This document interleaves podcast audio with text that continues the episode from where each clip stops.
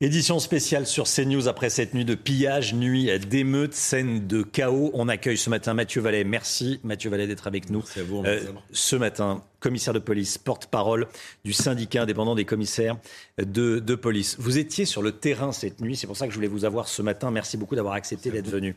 Euh, tout simplement, racontez-nous votre nuit. Qu'est-ce que vous avez vu? Qu'est-ce que vous avez pu faire? Sur quel euh, type d'intervention vous êtes allé? Pour que les Françaises et les Français comprennent bien, on vit euh, des moments d'intensité uniques dans l'histoire de notre République. Moi, j'ai 19 ans de police. Et euh, dans la nuit de mercredi euh, à jeudi, on avait vécu des événements de haute intensité, comparables aux émeutes de 2005, suite au décès de Zédé Boudin.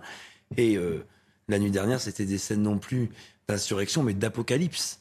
On fait face à des émeutiers très déterminés qui veulent tuer du policier avec des cocktails Molotov, qui, pour la première fois dans mon parcours de policier, qui est quand même pas peut-être aussi long qu'on pourrait l'espérer, mais... Vous avez 20 ans que vous êtes policier. Tout à fait. Vous connaissez le métier. Qui viennent dans les commissariats avec des policiers qui sont, dedans et qui viennent pour brûler des commissariats, qui viennent pour brûler des policiers.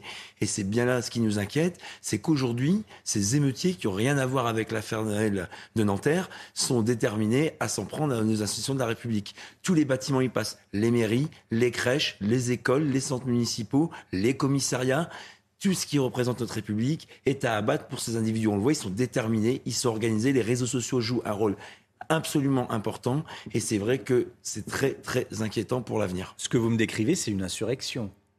On est sur des scènes insurrectionnelles.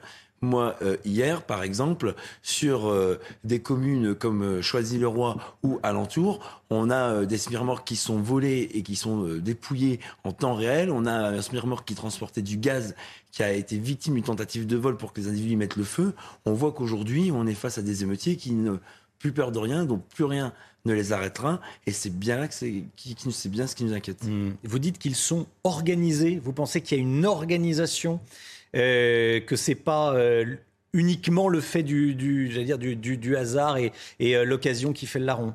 Non, alors les profils s'organisent, on le voit sur les réseaux sociaux, il y a hmm. des appels à des rassemblements, il y a des appels à s'organiser pour piller des boutiques, pour incendier des bâtiments, et on voit qu'ils sont cachés, ils sont gantés, ils ont tout l'équipement nécessaire pour pas être identifiés. On voit qu'ils sont très mobiles, qu'ils s'adaptent à la réponse policière, à la réponse sécuritaire.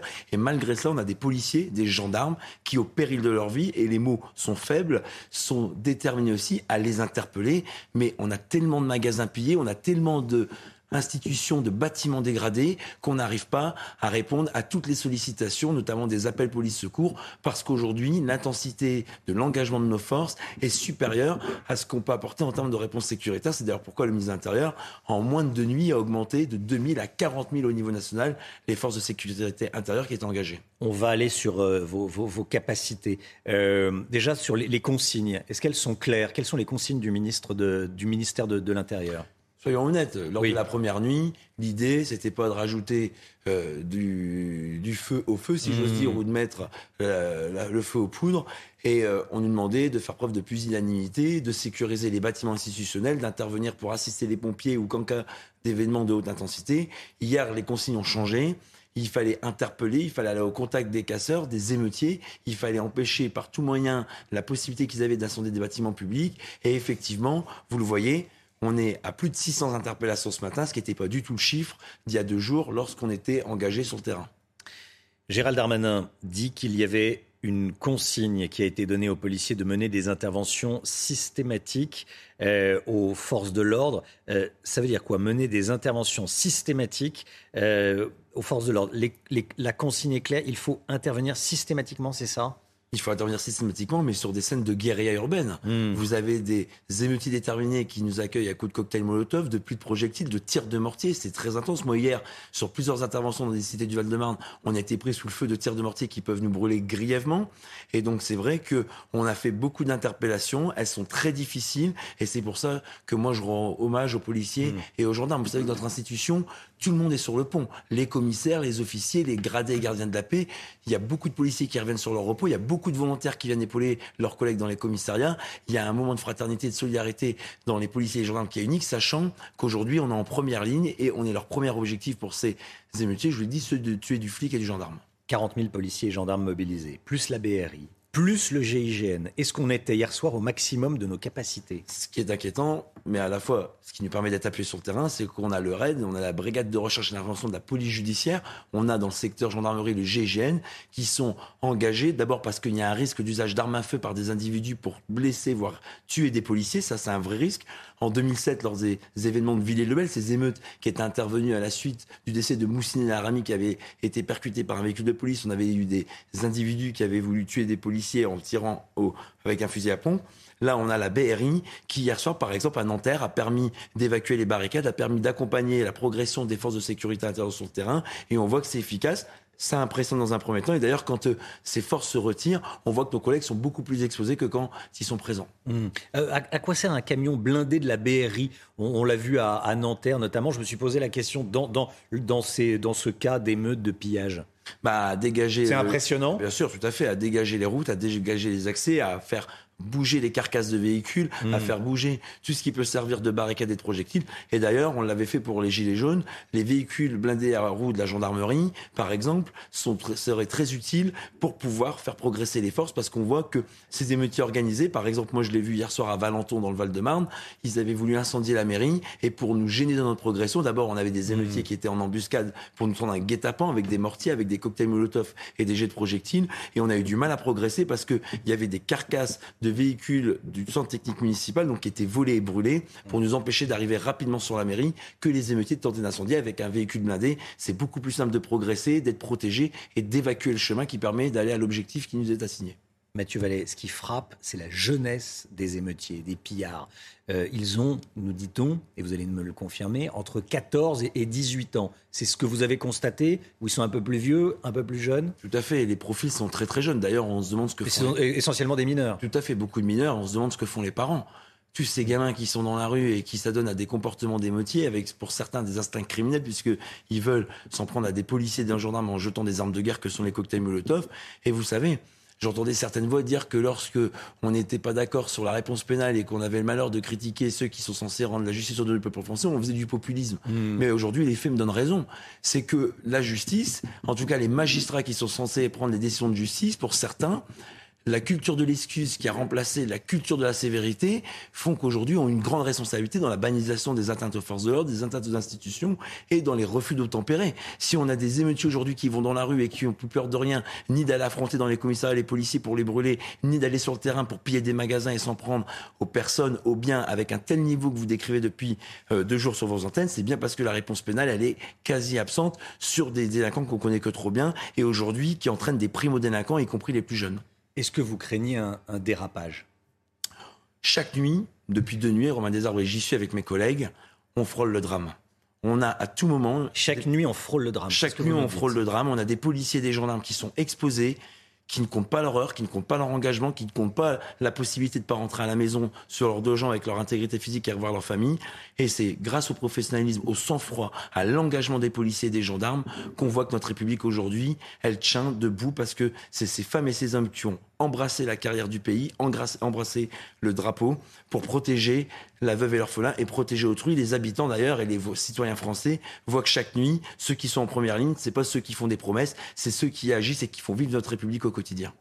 On a entendu euh, qu'il y avait des manques de moyens, des manques de munitions dans certains commissariats. Qu'en est-il? Est-ce que c'est vrai? Est-ce que c'est faux? Alors, dans certains départements, comme par exemple les Hauts-de-Seine et la Seine-Saint-Denis, le niveau d'intensité est tellement intense, les policiers, pour se protéger, pour disperser les assaillants et pour progresser à travers les différents éléments de violence urbaine que sont les incendies immobiliers urbains, les véhicules, les carcasses, etc., utilisent rapidement toutes les munitions qui sont mises à disposition par l'administration. Il y a des ravitaillements sur le terrain qui sont faits. Vous voyez, on est quasiment sur du langage de guerre. Hmm. Et derrière, c'est vrai que sur certains secteurs, on peut manquer de munitions. Et donc, l'utilisation de cet armement intermédiaire qui permet de protéger les policiers, d'interpeller les délinquants et d'une certaine manière de ne pas basculer dans un climat totalement insurrectionnel où on ne maîtriserait plus rien, parfois font défaut dans certains secteurs, effectivement, non pas parce qu'on ne veut pas nous fournir, mais parce qu'en fait, le tel niveau d'engagement est intense et qui n'était pas prévisible, que effectivement, c'est un niveau sur lequel il va falloir progresser. C'est une guerre de haute intensité. C'est du maintien de l'ordre de haute intensité. C'est des violences urbaines de très haute intensité.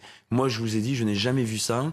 Il y a effectivement. En 20 ans de terrain, vous n'avez jamais vu ça Non, il y a une réponse politique, effectivement, qui devra être attendue et de manière beaucoup plus forte, parce que ce qu'on va se demander aujourd'hui, c'est combien de temps ça va durer.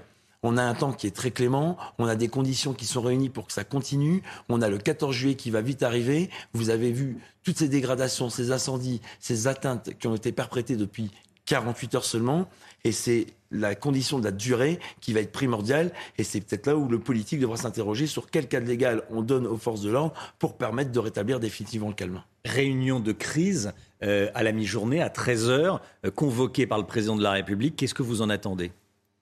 Ben, Il va falloir des mesures fortes. On voit bien que... L'état d'urgence?